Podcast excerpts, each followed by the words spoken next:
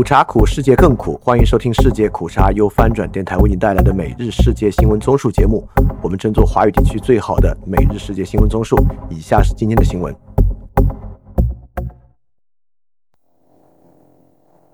首先进行一个公告：世界苦茶的 YouTube 节目上线了，已经制作完成了两期节目，请去 YouTube 搜索“世界苦茶”就可以看到这个频道了。欢迎大家关注并收看，我尽量做到周更。以下是今天六月一日的新闻。首先是中国新闻，华兴资本包凡确认被刑事指控。中国媒体报道，被当局指控涉嫌行贿，并且在今年二月失联的中国金融集团华兴资本的创始人、董事长兼首席执行官包凡，拘留期遭延长三个月。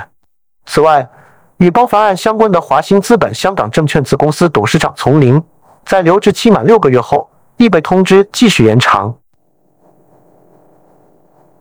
翻评，我们看上去想建立第一个无盈利冲动、纯粹工具性的金融体系，没有机构和个人可以从金融中获得重大利益，能够获利的只有政府。不过，这在我看来，只会导致更严重的资金错配和整体投资回报率的继续下滑。现在，各大银行、投资银行。金融服务公司都被整肃一遍了。下一条新闻：中国将参加下月由印尼主办的多国海上联合演习。印度尼西亚同时还邀请了朝鲜、俄罗斯、韩国和美国等国家参加此次军演。目前，亚太地区的紧张局势日益加剧。过去一段时间来，中国和美国加强了在该地区的军事外交，分别与台湾、南中国海和西太平洋周边盟友。和合作伙伴举行了更加频繁的军事演习。中国国防部网站星期三发布消息称，中国海军湛江舰许昌舰将赴印尼参加六月上旬举行的科莫多两千零二十三多国海上联合演习。翻评：印尼这个军演真的是世界人民大团结了，把所有不对付的国家全部邀请到一起。下一条新闻。中美南海空域摩擦，美国印太司令部周二发布声明及影片，指控中国解放军战斗机日前在南海国际空域对美国军机进行不专业的拦截及不必要的挑衅行为。声明写道：一名中国歼十六战斗机飞行员五月二十六日在南海国际空域上空拦截美国空军 RC 幺三五侦察机时，直接飞到 RC 幺三五飞机的机头前，迫使美国军机飞过其尾流湍流。美国没有透露事发当时 RC 幺三五侦察机的具体飞行位置。翻评：二零零一年的南海撞击事件和这个有类似之处，并在当时极大的影响了中美关系。如果再发生一次类似事件，中美关系将会再次冻结。反正现在也不太好就是了。中美现在在南海、台湾外贸封锁，在华外资企业上随时可能擦枪走火。对未来关系走向非常不看好。下一条新闻：美国制裁中国与墨西哥芬太尼企业。美国财政部海外资产控制办公室于当地周二发表声明，宣布针对中国的七个实体和六名个人，以及墨西哥的一个实体和三名个人实施制裁，指他们参与生产含有芬太尼的假药。OFAC 的声明提到。来自中国广东省惠州市的游离科技发展有限公司绕过美国执法部门的审查，向在美毒贩出售受进口规管的压丸机、模具等，协助毒贩生产含有芬太尼的假药。在香港注册、以深圳市为基地的亚星电子科技有限公司，则向墨西哥西纳罗亚贩毒集团相关人士出售压丸机等设备。财政部提到，今次制裁行动经由美国政府多个部门协调。也获得了墨西哥政府的紧密配合。行动反映美国政府致力破坏全球芬太尼毒品供应链和拯救生命。翻评，不知道大家还记不记得之前中国很多公司牵涉进入芬太尼交易，使用区块链货币被英国公司爆出的事件。下一条新闻：韩国人气女团 BLACKPINK 卷入辱华争议。其在澳门演唱会结束后，于五月二十三日在微博发文以 “McNeese” 称呼澳门歌迷，引发大陆网民批评使用不当。团队星期一将 “McNeese” 更改为 Macau，未做其他解释，再被大陆网民批评。有大陆网红星期一发文称，使用 Macanese 称呼澳门人明显引用不当，因为 Macanese 是指在澳门土生土长的葡萄牙后裔，仅是澳门人的极少数，并不代表澳门人。指团队刻意不使用 Chinese，呼吁大陆官方要继续限韩令，抵制韩团。翻评：外国人只要和中国发生任何形式的合作，辱华几乎是必然会发生的事情。我们不仅敏感点多，还有继续凭空发明敏感点的能力。因为外国人辱华已经是一种必赚的流量生意，所以辱华是必然。下一条新闻：新闻记者赴贵州调查遭遇殴打。五月三十日，吉木新闻一名记者在贵州省毕节市织金县采访，遭到三人殴打。事件在网上引起广泛关注后，当地警方宣布成立专案组。并将打人者控制。六月一日早上，毕节市政府发布通告指，三名打人者分别是织金县公安局马场派出所副所长熊某、马场派出所警务辅助人员李某和陶某。通告宣布处理结果：熊某和陶某被处行政拘留二十日，李某被处行政拘留十五日。熊某被免除副所长职务，并调离公安系统；李某和陶某被解聘。此外，免其负有领导责任的彭某某马场镇党委副书记职务，提名免去其马场镇镇长职务。这名记者前往毕节是为了采访两名教师溺亡事件。四月十三日，织金县马场镇布迪小学六名教师在河滩捡鹅卵时，上游水电站突然放水，其中两名教师被冲走溺亡。五月二十八日，有遇难教师家属在接受采访时称，学校是为了迎接上级领导检查。安排老师捡鹅卵石装饰美化环境，导致悲剧发生。但学校校长和马场镇主要负责人均否认，称警方调查结果是几名教师私自下河玩耍，属于个人行为。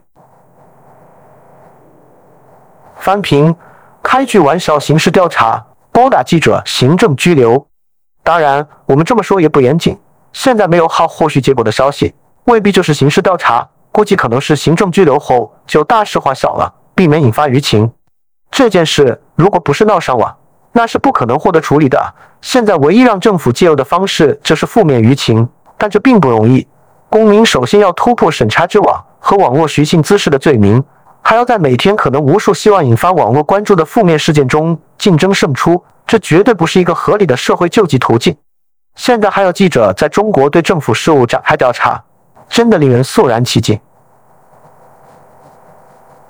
下一条新闻：苹果因为虚假广告被罚款。据北京市市场监督管理局消息，日前，苹果电子产品商贸有限公司因发布虚假广告，被北京市东城区市场监督管理局处以二十万元的行政处罚。处罚信息显示，二零二二年二月十四日，执法人员依据举报线索，浏览当事人上述网站，发现其通过上述网站为其销售的 MacBook Air 产品广告使用了“八核中央处理器。干活够爽快，用电省得很。M1 芯片拥有我们迄今打造的最快的中央处理器等内容，并在页面右上角有广告字样。翻评这件事被罚的原因是，二零二二年二月十四日，苹果已经发布了 M1 Pro 芯片，所以 M1 已经不是迄今这款，因此是虚假宣传被罚。然后是亚洲新闻。台美贸易协议签订，台美二十一世纪贸易倡议首批协定预定在华府时间星期四早上十时，在美国首都华盛顿签署。综合台湾自由时报和民事新闻网报道，台湾驻美代表肖美琴与美国在台协会届时将签署协定。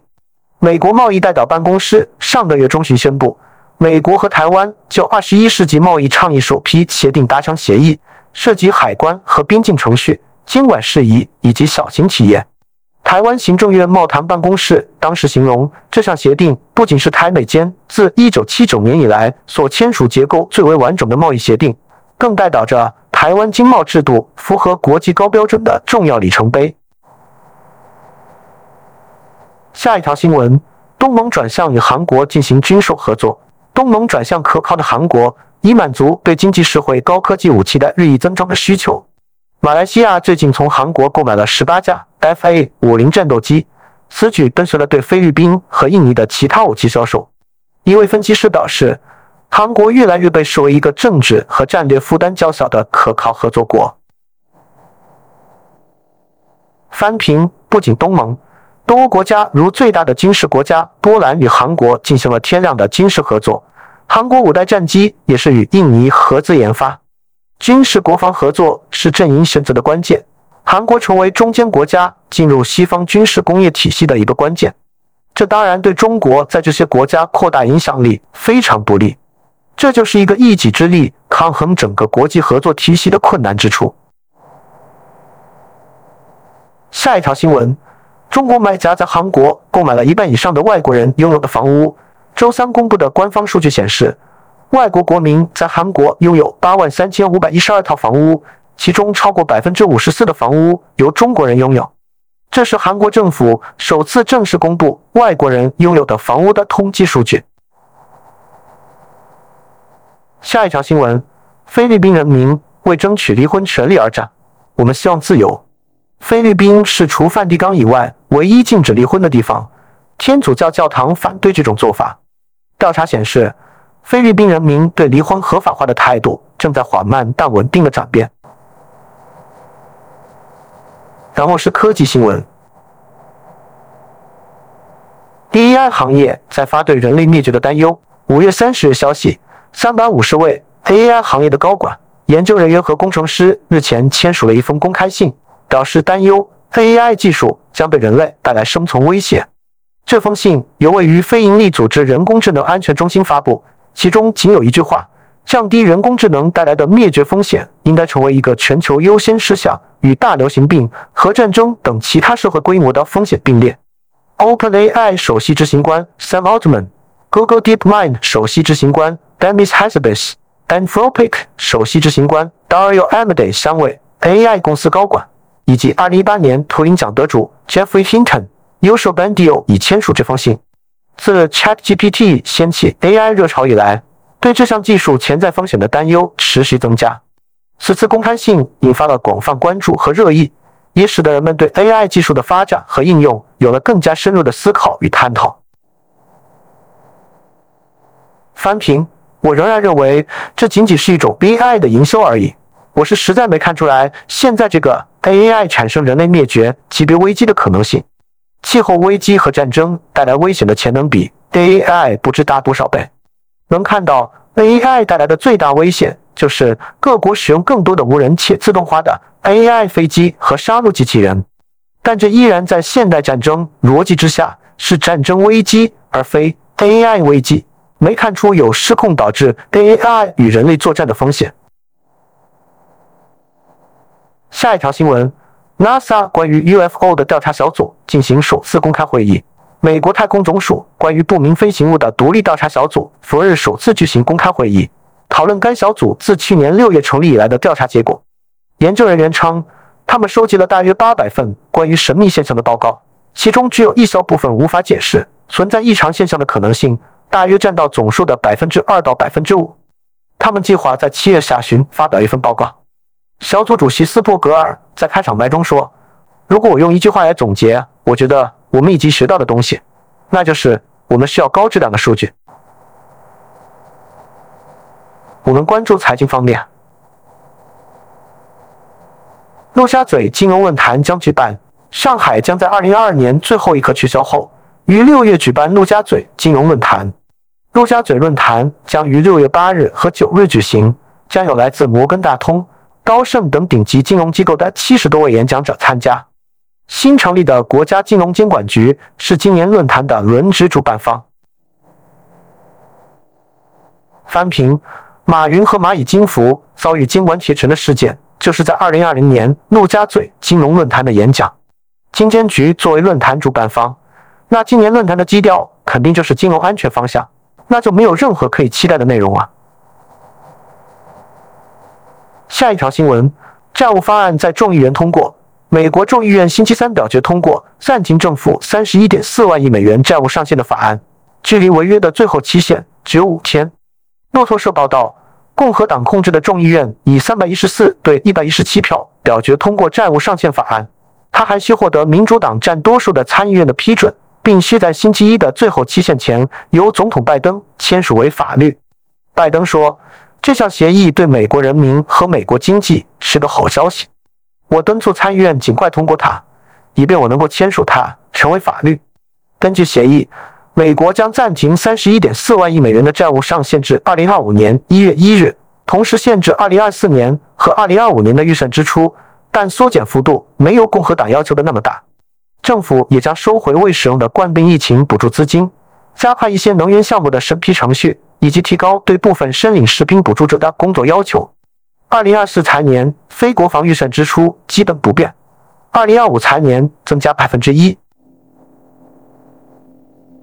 下一条新闻：香港上市公司买卖大跌。香港志同会计事务所研究报告显示，受融资成本上涨。中美关系紧张等因素影响，今年第一季度香港上市公司买卖协议宗数按年下跌百分之二十五。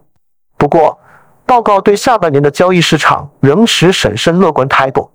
据《星岛日报》报道，志同会计师事务所星期三发表的买卖协议研究报告二零二三显示，去年香港上市公司及子公司签订的买卖协议宗数为二百四十二宗，按年跌约百分之二。今年首季跌势持续。按年跌百分之二十五，主要受融资成本上涨、中美关系趋于紧张等影响。报告显示，今年首季出售协议宗数下跌百分之四十四，收购协议宗数则上升百分之五。翻评：我们希望香港失去任何政治风险，但是保留经济活力的策略，如同我们对全世界，包括国人的期待。所有人都不要过问价值观，一心和中国一起搞钱，这是否可能呢？经济数据会逐渐揭晓对这个问题的答案。下一条新闻：万达出售支付牌照纾困，资金情况堪忧的中国商业地产龙头大连万达集团，据报正寻求以十亿元将旗下的数码支付拍照出售给抖音母公司字节跳动集团，以缓解资金流动性紧缩情况。彭博社星期三引述知情人士报道，万达集团正与包括字节跳动在内的潜在买家。就旗下支付业务快钱支付进行谈判，有可能以约十亿元价格出售其全国性数码支付牌照。该匿名知情人士称，讨论仍处在初步阶段，可能会有变化，最终成交价也可能低于十亿元。翻评：最近又是出售长三角商业物业，又是出售互联网资产，万达的资金链肯定出现了问题。现在节奏很像恒大出事前的情况。下一条新闻：英伟达股价因为 AI 时代而暴涨。晶片制造商英伟达业务越见与人工智能挂钩，吸引了大批市场投资者涌入追捧，让英伟达成为人工智能热潮中的最大赢家之一。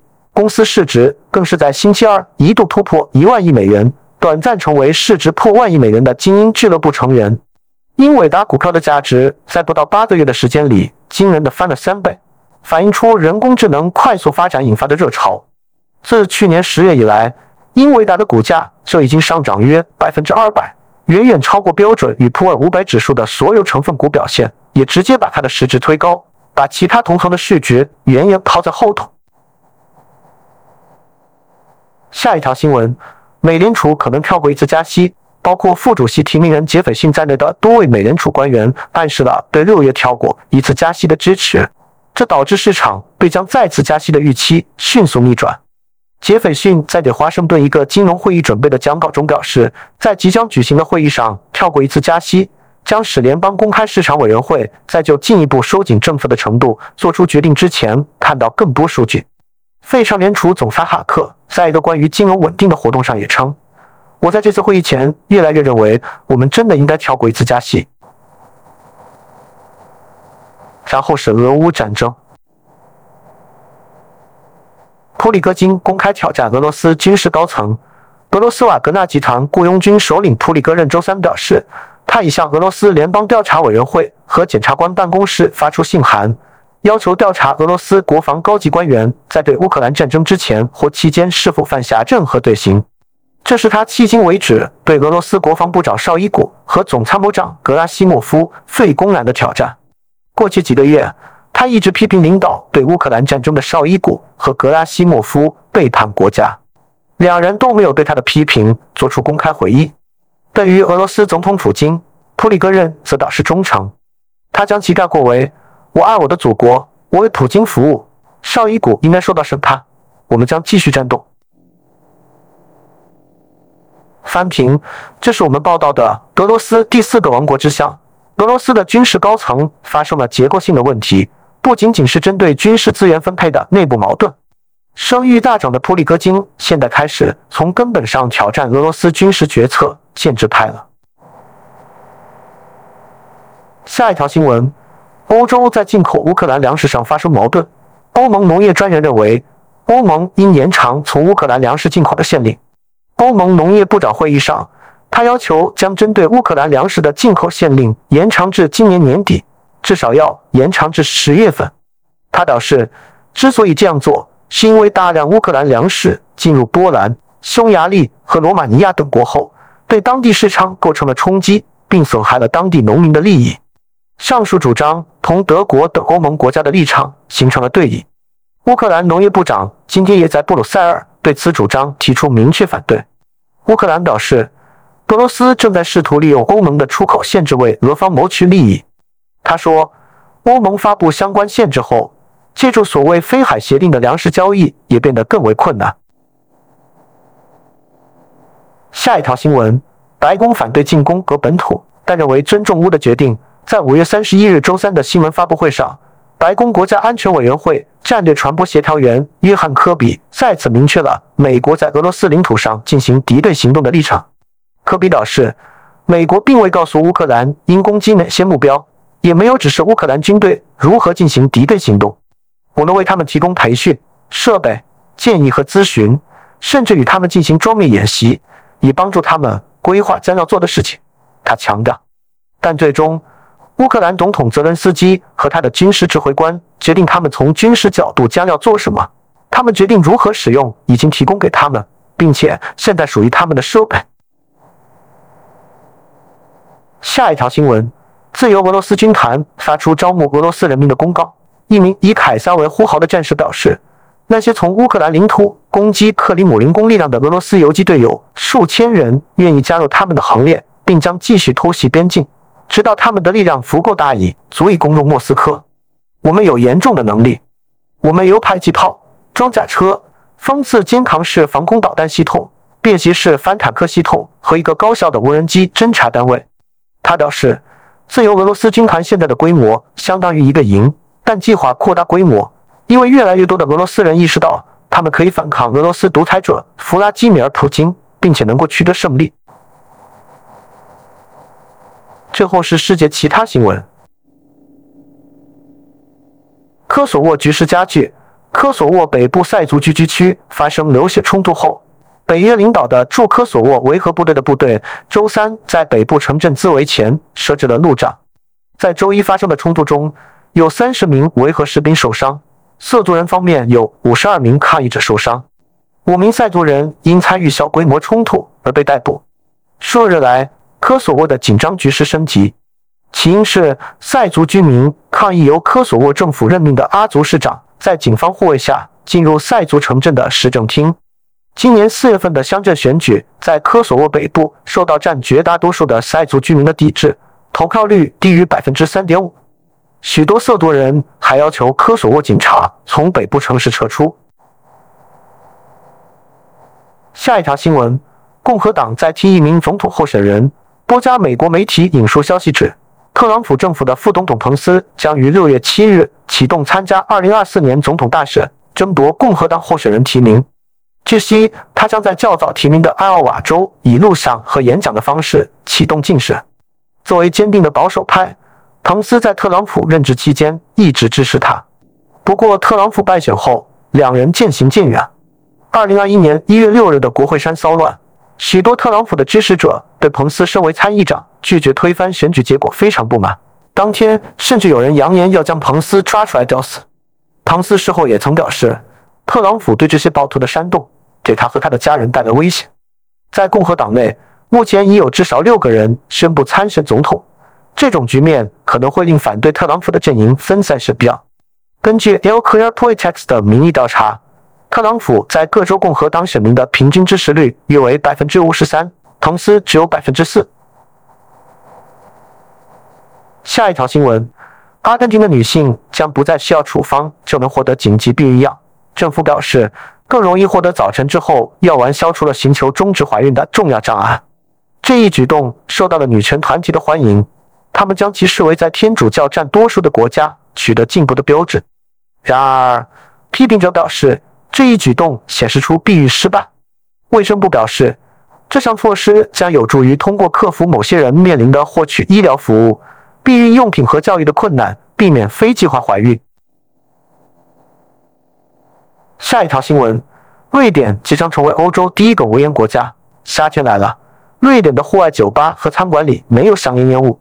世界卫生组织在周三标志着世界无烟日。瑞典这个在欧盟中吸烟率最低的国家，即将宣布自己无烟，定义为人口中每日吸烟者少于百分之五。许多专家将这归功于几十年的反烟草运动和立法，而其他人则指向口鼻烟的普遍存在。这是一种在欧盟其他地方被禁止，但在瑞典作为烟草替代品的无烟烟草产品。无论出于什么原因，百分之五的里程碑现在已经触手可及。根据欧洲统计局的数据，二零一九年只有百分之六点四的十五岁以上的瑞典人是每日吸烟者。这在欧盟中是最低的，远低于二十七个国家平均百分之十八点五的水平。瑞典公共卫生局的数据显示，自那时以来，吸烟率一直在下降，去年已降至百分之五点六。今日分享一个关于世界苦茶的心得：人的素质可以是非常复杂的。一个人切实可能是在政治观点上很偏颇，但仍然在其他方面是一个好人。国家也是如此。一个国家可能在某些方面很糟糕，但在其他方面非常文明。我当说的不是我吗？好，以上就是今天所有的新闻节目了。非常感谢你的收听，也欢迎在 p a 创赞助范展电台赞助链接在 Show Note 中可以看到。那么苦茶苦，世界更苦，明天我们不见不散。